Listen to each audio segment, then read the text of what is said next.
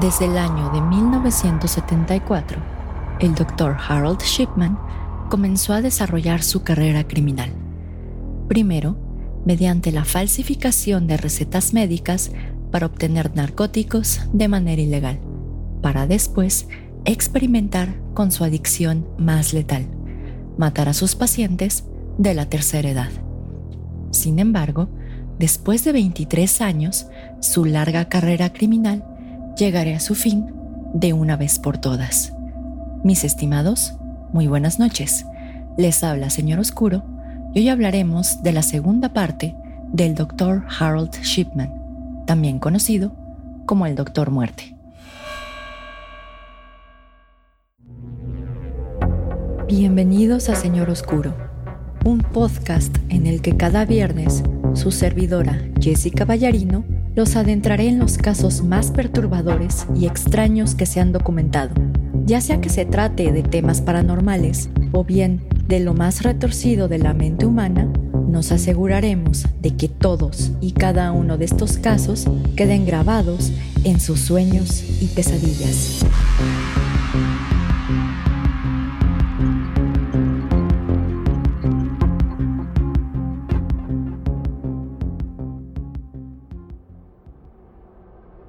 Mis estimados amigos ferales y críptidos domesticados, muy buenas noches.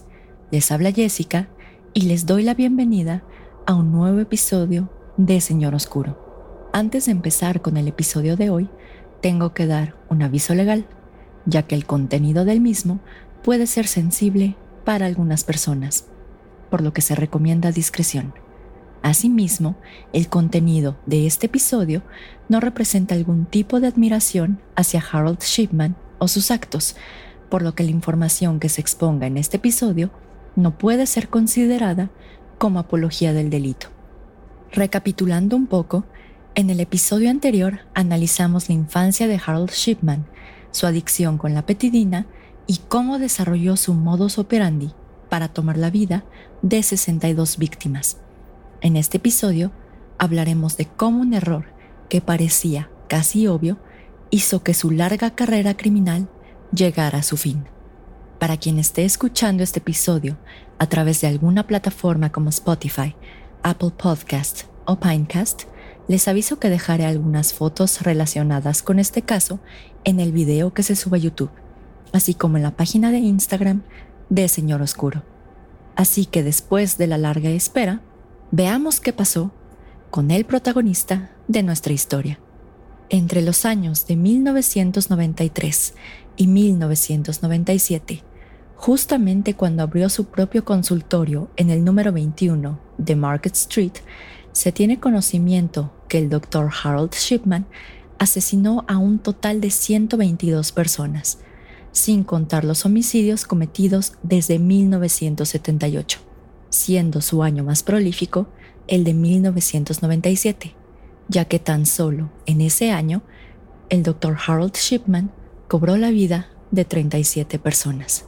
Para el mes de junio de 1998, el Dr. Harold Shipman ya había asesinado a 17 personas más, siendo su víctima más joven una mujer de nombre Nora Nuttall, de 64 años, mientras que su víctima de mayor edad fue Martha Marley, una mujer de 88 años. Sin embargo, la muerte de los pacientes del Dr. Harold Shipman no pasaron desapercibidas para algunos, específicamente para la señora Deborah Brambrough, quien en ese momento trabajaba para una casa funeraria denominada Frank Massey e Hijo, ubicada en Hyde, misma que recibió a diversas de las víctimas de Harold Shipman. La señora Brambrough notó que la mayoría de los pacientes del Dr. Shipman que fallecían en sus hogares usualmente eran encontrados sentados en un sillón y totalmente vestidos. Es decir, ningún paciente fue encontrado en su cama usando su ropa de dormir, desayunando o bien en el baño. Asimismo, los pacientes no mostraban signos o señales de que hubieran sufrido alguna enfermedad terminal o algún padecimiento antes de su muerte. Aunado a que el doctor Harold Shipman usualmente se encontraba presente al momento o cerca de la hora de muerte de sus pacientes. A pesar de lo anterior, y a pesar de que algunas personas sospechaban del afable Dr. Shipman, tal y como lo analizamos en el episodio pasado, la policía no hizo mucho para seguir investigando, ya que la reputación del doctor era prácticamente intachable y le encontraban una justificación a todas estas coincidencias extrañas. Para la policía, las muertes de los pacientes del Dr. Harold Shipman efectivamente eran por causas naturales, ya que todos eran de la tercera edad, y por ello su pronóstico de vida no era tan largo. Asimismo, la mayoría de sus pacientes habían fallecido en sus hogares, ya que el Dr. Shipman prefería atenderlos en sus casas que ingresarlos a hospitales, y era común que el doctor se encontrara en sus hogares al momento de la muerte porque él visitaba a sus pacientes de manera más frecuente que los demás médicos. Sin embargo, y después de un craso error cometido por nuestro doctor, la policía cambiaría su parecer y perseguiría al doctor Shipman hasta sus últimas consecuencias. Pero antes de hablar del grave error cometido por el doctor Shipman, hablemos un poco de su última víctima y de lo que ocurrió el último día de su vida. Kathleen Grundy era conocida por ser una exalcaldesa de la provincia de Hyde y a pesar de que tenía 81 años, era conocida por gozar de una excelente salud.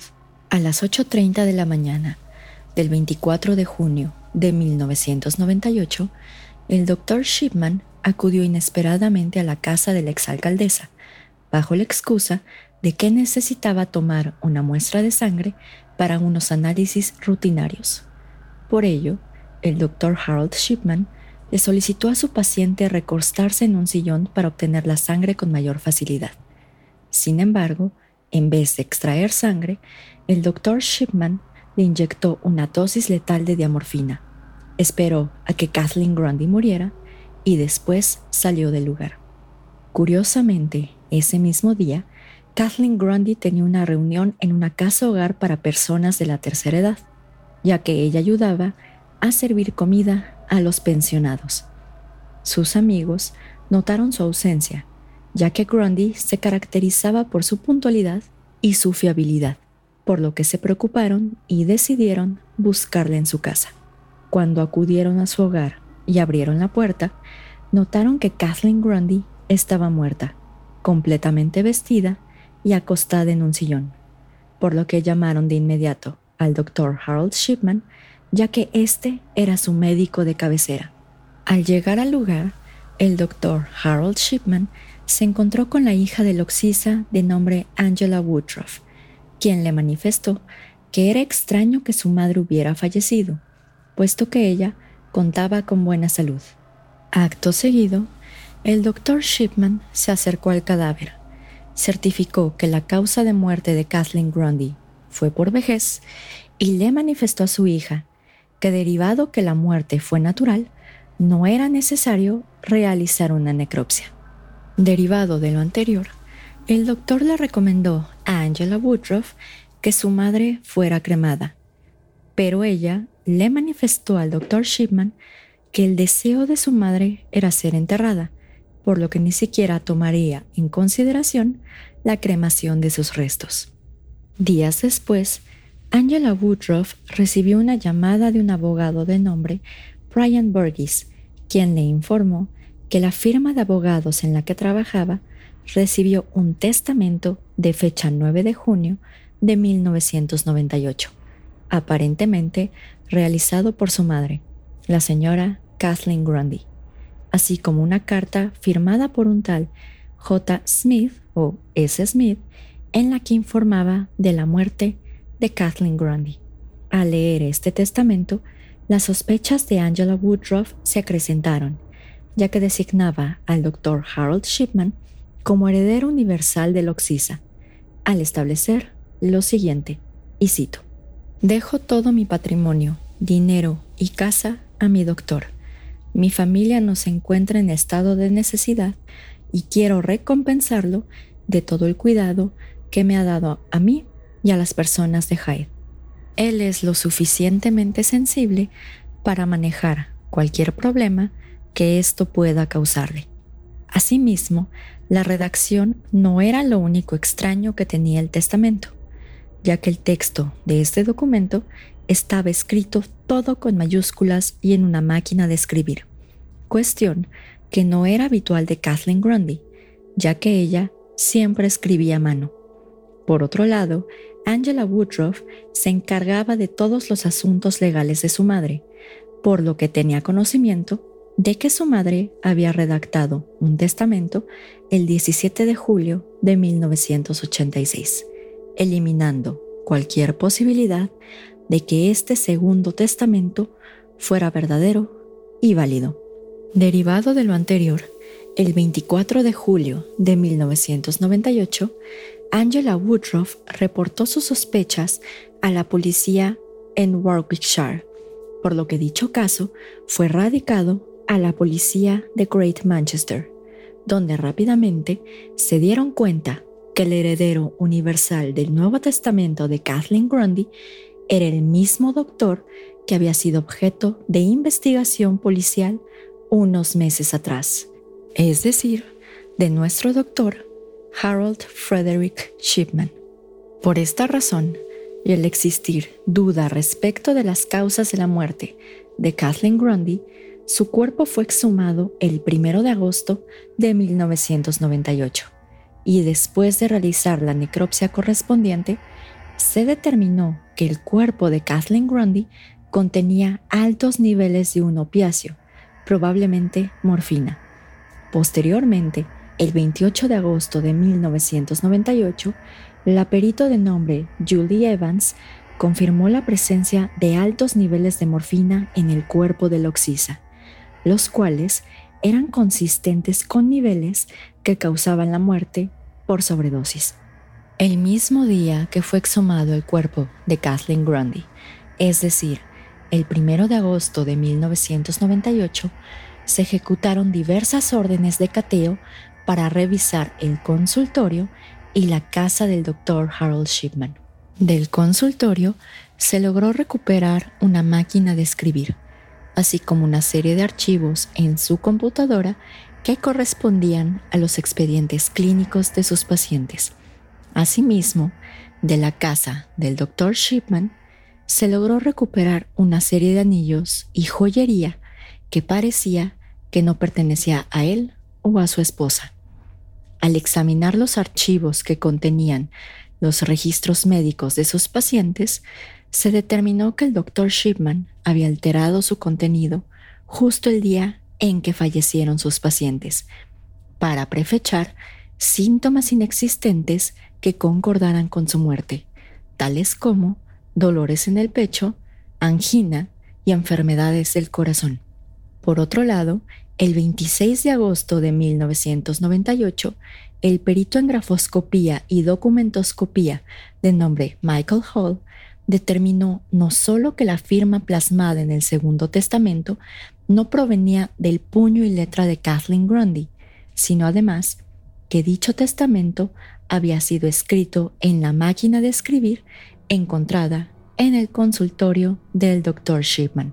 Asimismo, en el Segundo Testamento se encontró una huella dactilar que pertenecía a nadie más y a nadie menos que el doctor Harold Shipman, aunque él, desde un inicio, negó haber tenido a la vista este testamento.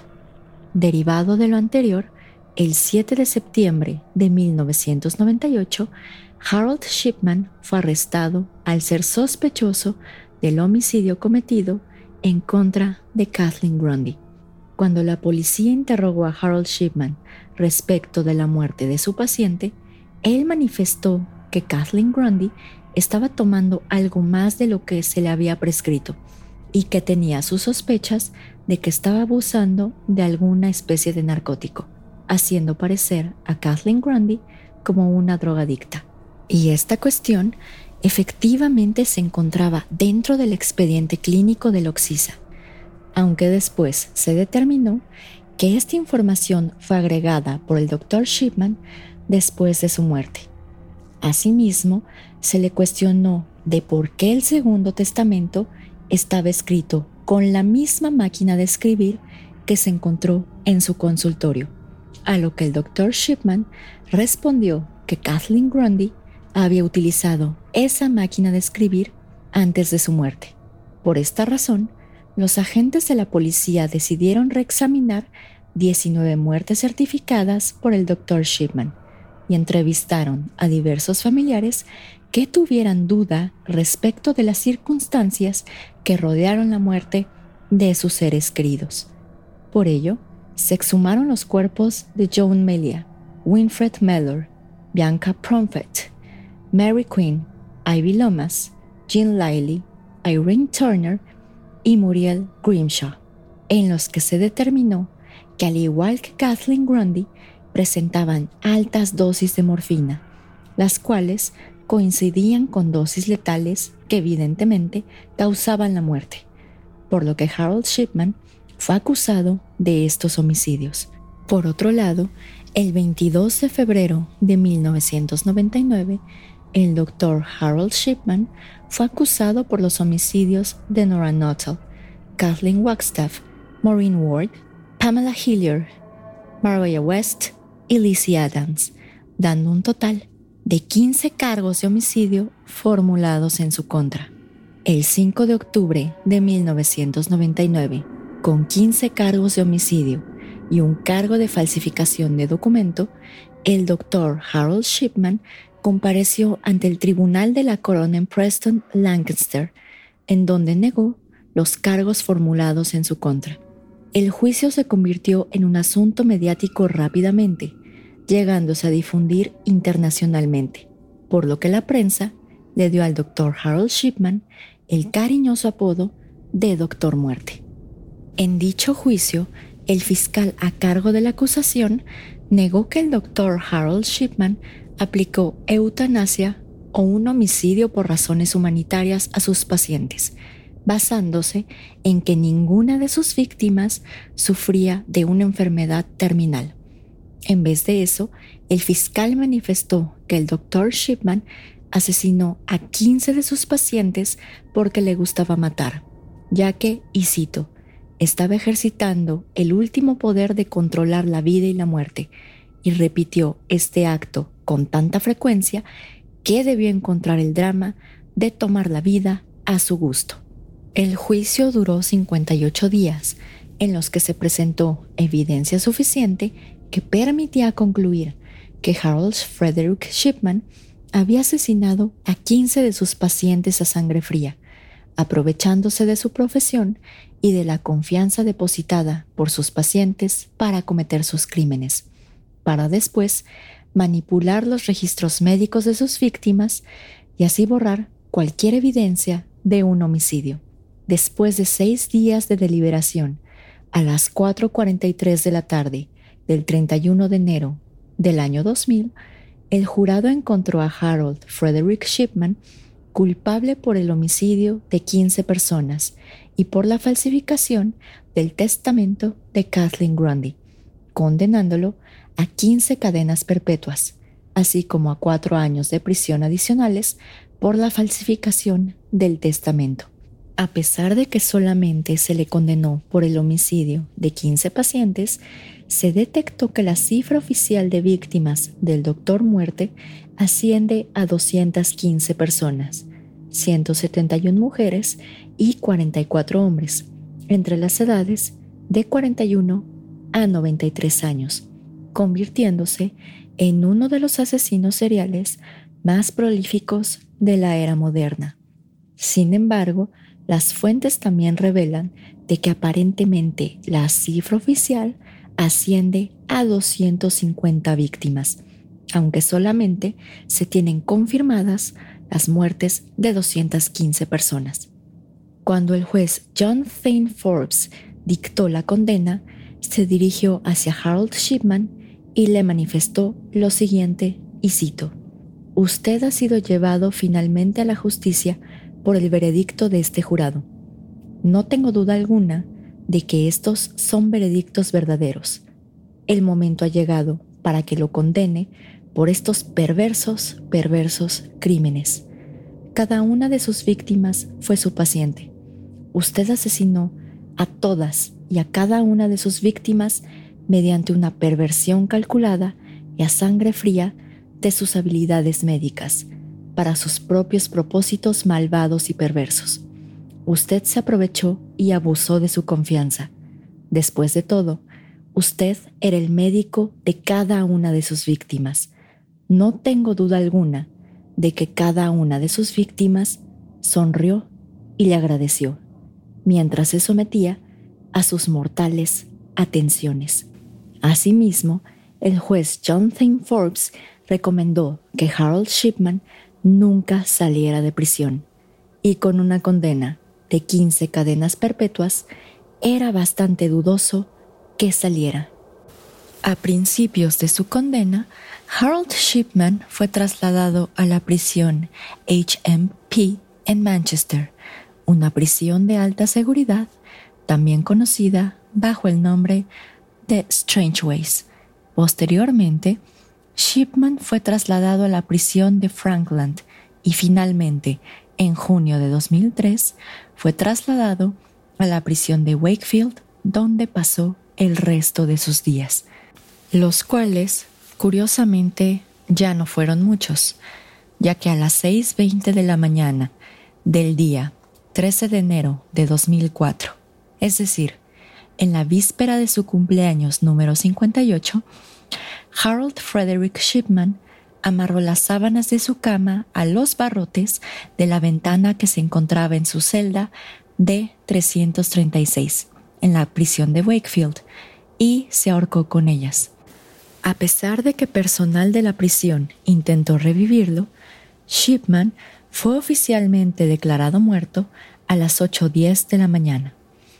A pesar de que Harold Shipman estaba bajo vigilancia especial por posibles comportamientos suicidas en su estancia en las prisiones de Manchester y Frankland, en la prisión de Wakefield no se le otorgó este tipo de vigilancia especial, ya que aparentemente no había mostrado signos de comportamiento presuicida, puesto que se estaba comportando absolutamente de manera normal. Se dice que el suicidio de Harold Shipman ocurrió justo antes de que cumpliera con la edad de retiro, ya que buscaba que su esposa Primrose gozara de su pensión por jubilación, la cual ascendía a 100 mil libras, ya que si Harold Shipman hubiera fallecido después de la edad de retiro, su esposa Primrose solamente hubiera recibido la mitad de su pensión. Con su muerte, Harold Shipman se llevó a la tumba tanto el número total de sus víctimas como las razones detrás de sus crímenes. A pesar de ello, un año después del suicidio de Harold Shipman, se construyó un pequeño jardín en Hyde Park para conmemorar a las víctimas que murieron a manos del Doctor Muerte. A este jardín se le denominó Garden of Tranquility, traducido al español como Jardín de la Tranquilidad. Finalmente, y para terminar la historia de nuestro doctor, se dice que el espíritu del doctor Harold Shipman aún ronda la celda en la que falleció, es decir, la celda número D336 en la prisión de Wakefield. Esto fue reportado por Roy Withing, un hombre de 47 años que fue condenado por el homicidio de una niña de 8 años de nombre Sarah Payne. De acuerdo con Roy Whiting, ruidos extraños y sucesos paranormales ocurrían en esta celda, los cuales se incrementaban mientras se acercaba el aniversario de la muerte del doctor. Asimismo, sus compañeros de celdas contiguas no ayudaban en lo absoluto, ya que una vez dejaron una cuerda con un nudo de ahorcado dentro de la celda para que Roy Whiting la encontrara. Asimismo, Personal de la prisión de Wakefield reveló que, derivado de los ruidos y los acontecimientos paranormales que aparentemente ocurrían en la celda que formalmente perteneció al doctor Harold Shipman, el comportamiento de Roy Whiting se había vuelto cada vez más errático, ya que olía mal, estaba desaliñado y descuidado, y pasaba su tiempo libre deambulando y buscando colillas usadas en el piso. Ahora bien, Una vez que se han expuesto los antecedentes y los homicidios cometidos por Harold Shipman, analizaremos qué factores pudieron haber influido en su conducta como asesino serial, para después clasificarlo de acuerdo con las categorías creadas por Ronald M. Holmes. Por esta razón, recomendamos ampliamente que escuchen el capítulo de Introducción a los asesinos seriales, ya que en este episodio exponemos los tres tipos de factores que influyen en el fenómeno criminal de los asesinos seriales, así como la clasificación de Ronald M. Holmes en esta clase de asesinos. Ahora bien, y como siempre, tengo que dar otro aviso en este caso, ya que yo no soy psicóloga, criminóloga, ni mucho menos, entonces pues no se toman todo lo que digo como la verdad absoluta. Me estoy basando más que nada en el trabajo de Ronald M. Holmes. Pero si ustedes son criminólogos o psicólogos y quisieran participar en los análisis que se hacen de asesinos seriales, pues yo encantada. E incluso si quieren poner su propio análisis en los comentarios del video de YouTube o si nos quieren comentar en nuestras redes sociales, estaremos más que contentos de compartir ideas. Pero en fin, en primer término, es necesario analizar los factores biológicos, psicológicos y sociales que pudieron haber intervenido en la conducta de Harold Shipman como asesino serial. Por cuanto al factor biológico, no tenemos datos de que Harold Shipman haya sufrido algún daño o una baja actividad en la corteza órbito-frontal o en la corteza temporal y a pesar de que tenemos datos de que sufrió convulsiones y pérdidas de conocimiento debido a su adicción con la petidina, estas cuestiones ocurrieron justo cuando empezó su carrera criminal, por lo que como tal no podemos establecer alguna especie de daño biológico que lo haya motivado a ser un asesino serial. Respecto del factor psicológico, Harold Shipman fue diagnosticado con un estado moderadamente severo de depresión o melancolía, lo que pudo ser consecuencia de la pérdida de su madre, cuando él apenas contaba con 17 años. Asimismo, a lo largo de su vida profesional, sus colegas lo describieron como una persona sumamente narcisista, al grado de creerse una especie de dios de la medicina. Esta percepción de sí mismo fue altamente influenciada por su madre desde muy temprana edad, al hacerle creer que era superior a todos sus contemporáneos. Por lo que hace al factor social, a pesar de que se considera que Harold Shipman tuvo una infancia relativamente normal, tenemos varios aspectos que nos ayudan a concluir que justo este factor influyó a que el doctor muerte se convirtiera en un asesino serial. En primer término, tenemos que su madre, Vera Shipman, era altamente controladora con su vida, ya que ella decidía cuándo, cómo y quiénes serían los compañeros de juego de Harold Shipman, e inclusive le transmitió a su hijo esta sensación de ser mejor que los demás, convirtiéndolo así en una persona narcisista. Asimismo, en este aspecto, tenemos que su primer acercamiento con la morfina fue precisamente con el padecimiento de su madre, donde él, a temprana edad, observó cómo este narcótico, aplicado precisamente por un doctor de la familia, calmaba las dolencias de su madre causadas por el cáncer, por lo que se considera que esto fue lo que lo llevó a estudiar medicina y a convertirse en doctor, ya que aparentemente, antes de la muerte de su madre, Harold Shipman no había mostrado interés alguno por la medicina. Finalmente, dentro de la clasificación de Ronald M. Holmes, podemos clasificar al doctor Harold Shipman como un asesino de carácter organizado, ya que la elección de sus víctimas ayudó a que pasara desapercibido por 23 años, puesto que no era raro que una persona de edad avanzada falleciera de manera repentina. Así, y a pesar de que sus últimos homicidios fueron creciendo de manera exponencial, no fue descubierto sino hasta que intentó falsificar el testamento de su última víctima. Por otro lado, se podría catalogar al doctor Harold Shipman como un asesino serial de poder control, ya que Harold Shipman, desde su posición de doctor, ejercía poder sobre sus víctimas indefensas, aprovechándose de la confianza que había depositado tanto sus víctimas como sus familias en este doctor. Asimismo, y al igual que los asesinos seriales de poder control, Harold Shipman utilizó un arma que le permitió acercarse mucho a sus víctimas, siendo en este caso las inyecciones con morfina, diamorfina o petidina. Ahora bien, es sumamente extraño que por un error casi inevitable y casi obvio, Harold Shipman fuera capturado después de 23 años de carrera criminal. Existen diversos expertos en psicología que han determinado que la falsificación del testamento de Kathleen Grundy fue una especie de grito de auxilio por parte de Harold Shipman para que lo detuvieran y así dejara de matar, mientras que hay otros expertos que manifiestan que Harold Shipman falsificó el testamento porque se sentía intocable por las autoridades, ya que varias veces eludió la acción de la justicia. Y ya para terminar el episodio, si les interesa abundar en los homicidios de Harold Shipman, les recomiendo ampliamente leer la investigación intitulada The Shipman Inquiry, escrita por Dame Jane Smith.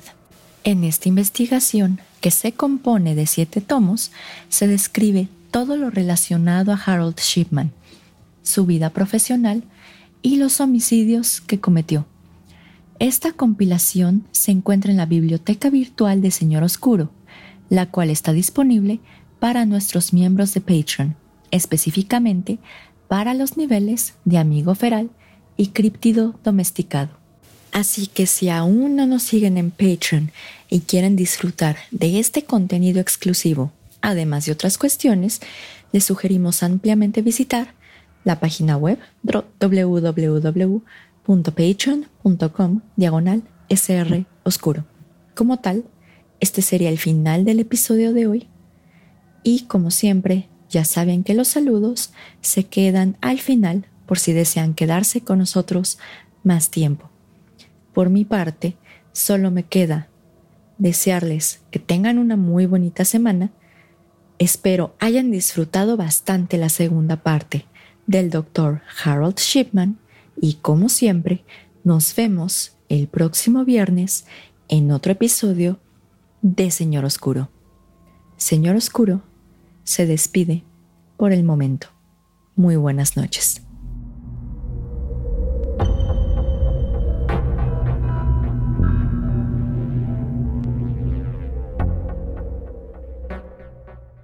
Gracias a todos por escuchar el episodio de hoy. Perdón otra vez que lo dividí en dos partes, pero la verdad es que era mucha información. Y en caso de que hubiera hecho un episodio completo, hubiera quedado más o menos de una hora. Pero en fin, la verdad es que perdón. Y también lo hice porque me gusta el caos y por qué no. Pero bueno, espero les haya gustado mucho el episodio de hoy. Bueno, en conjunto el episodio de Harold Shipman porque no recuerdo si lo dije en, el episodio pasado, pero lo digo ahorita. La verdad es que pues no he visto muchos podcasts en español hablando del Dr. Shipman y pues decidí por esa misma razón hablar de este asesino serial, que por cierto hasta tiene ciertas similitudes con Marcel Petiot, solamente en que, bueno, en que su método de matar era precisamente la inyección de morfina y de petidina y que ambos eran doctores, pero solamente en eso. Aunque eso sí, parece ser que Harold Shipman tuvo un número de víctimas muchísimo más grande que Marcel Petiot. Pero bueno, si les gustó mucho el episodio de hoy, saben que nos pueden seguir en nuestras redes sociales y por si no lo sabían, ya tenemos Patreon. Y ahí nos encontramos en la dirección www.patreon.com diagonal SR Oscuro. Nos encontramos también en Facebook, en la página web www.facebook.com diagonal MRS Oscuro. En Instagram nos pueden encontrar bajo el nombre de usuario arroba colectivo.sr.oscuro o bien directamente en la página web www.instagram.com diagonal colectivo.sr.oscuro. También nos encontramos en diversas plataformas para que ustedes puedan escuchar el podcast, como es Spotify, Apple Podcast, Pinecast y recientemente Amazon Music, y nos pueden buscar bajo el nombre Señor Oscuro. Pero en fin, ya vamos directo a los saludos. Le quiero mandar un fuerte saludo a Pepe y a Oscar de Señales Podcast y específicamente a Oscar porque pues él compartió el link de la primera parte del Dr. Harold Shipman. Muchísimas gracias Oscar. Y si no los conocen, los pueden buscar en sus redes sociales como son Facebook, Instagram, YouTube y Spotify. También un gran saludo a Antonio de Relatos de Horror, que pues él me ha tranquilizado un poco en estos días en los que he estado pues no tan mentalmente bien, pero la verdad es que me ha apoyado bastante. Muchísimas gracias Antonio y a él lo pueden encontrar con el nombre Relatos de Horror en Facebook, Instagram, YouTube y Spotify. Como siempre, ya saben que también uno de mis más grandes saludos va al equipo de Carol Sound compuesto por Rodrigo y Sócrates, porque ellos nos ayudan a que el podcast quede bonito y cool para todos ustedes. Pero en fin, ya vamos directo a los saludos. Le quiero enviar un fuerte saludo al equipo del podcast El Martillo de las Brujas y al equipo del podcast Hablemos de. La verdad muchachos, les mando muchos saludos, no me pierdo sus programas, ninguno de los dos, y pues esperemos que sigan adelante con sus respectivos podcasts. En YouTube le quiero mandar un fuerte saludo a Manuel Wilson Morocho Tigre de Ecuador, que se aventó un maratón de Señor Oscuro, a Tony Rivera de Illinois, a Deimos Truco de Austin, Texas, a Patricio Santamaría, a Filipa D., a Rub Lamas, al siguiente usuario que me encantan sus nombres porque entre que son albur y entre que no, que es el Coyote Cojo, y a su alter ego Johnny Me Baño, eh, que ya saben que siempre que leo sus nombres de usuario me da mucha risa, pero bueno. Eh, y también a Enio Pedretti en Facebook, quiero enviar un fuerte saludo a Dave Sanz, a Costuritas Económicas y a su alter ego, a Yebella, a Tamlin Rotten, a Lavale Salinas y a Roger Barbosa López. En Instagram, un fuerte saludo a Sebastián Matías, Francisco Rubalcaba, Ann Marín, Joel de Venezuela, Mauricio Martínez, Ana Paula, Alo Vieira, al nombre de usuario Kevin 1.7 de Estados Unidos, al usuario Oma-85, que también se aventó un maratón de Señor Oscuro, y también a Dani-16. Y en mi Twitter personal le quiero mandar un gran saludo a Sam de Bakersfield, California, y al nombre de usuario no me lo tomes a mal porque ellos son los que siempre me están comentando cositas bonitas y se aguantan todas las estupideces que publico en Twitter. Y evidentemente no se me puede olvidar un saludo bastante especial que va para Flor de Abril Rodríguez, mi queridísima Farm, y para toda su familia que nunca se pierde en un episodio de Señor Oscuro. Pues la verdad es que lo agradezco mucho, muchísimas gracias. Pero también viene un saludo bastante especial y mi eterno y mi más grande agradecimiento a todos y cada uno de ustedes que conforman la comunidad de Señor Oscuro, ya que a pesar de que empezamos el proyecto en marzo de este año en YouTube y en Spotify en mayo me parece, llegamos a estar en el lugar número 11 del top de True Crime en México. Y la verdad es que cuando empecé este proyecto nunca me imaginé que llegáramos tan lejos. Entonces, muchísimas gracias a todos por hacer esto posible. La verdad es que, pues les digo, nunca me lo imaginé. Y cuando lo vi en los stats de Spotify, pues me emocioné mil y así. Entonces, pues ya saben que por esto y toda vez que somos una gran comunidad, si alguno se atreve a meterse con un miembro de Señor Oscuro, se las va a ver con Señor Oscuro y conmigo. Entonces, están advertidos todos nuestros enemigos y así. Aunque creo que no tenemos enemigos, pero bueno. Pues ya como tal, lo único que me queda es despedirme, desearles una muy bonita semana sigan por favor las recomendaciones sanitarias de los respectivos países de donde vienen. Y ya saben que si nosotros podemos acompañarlos en esta pandemia, los podemos distraer en el trabajo, si los podemos acompañar en el automóvil, en su casa, mientras lavan trastes o lo que sea, estamos más que agradecidos. Ahora sí, nos vemos el próximo viernes en otro episodio de Señor Oscuro. Señor Oscuro se despide por el momento. Muy buenas noches.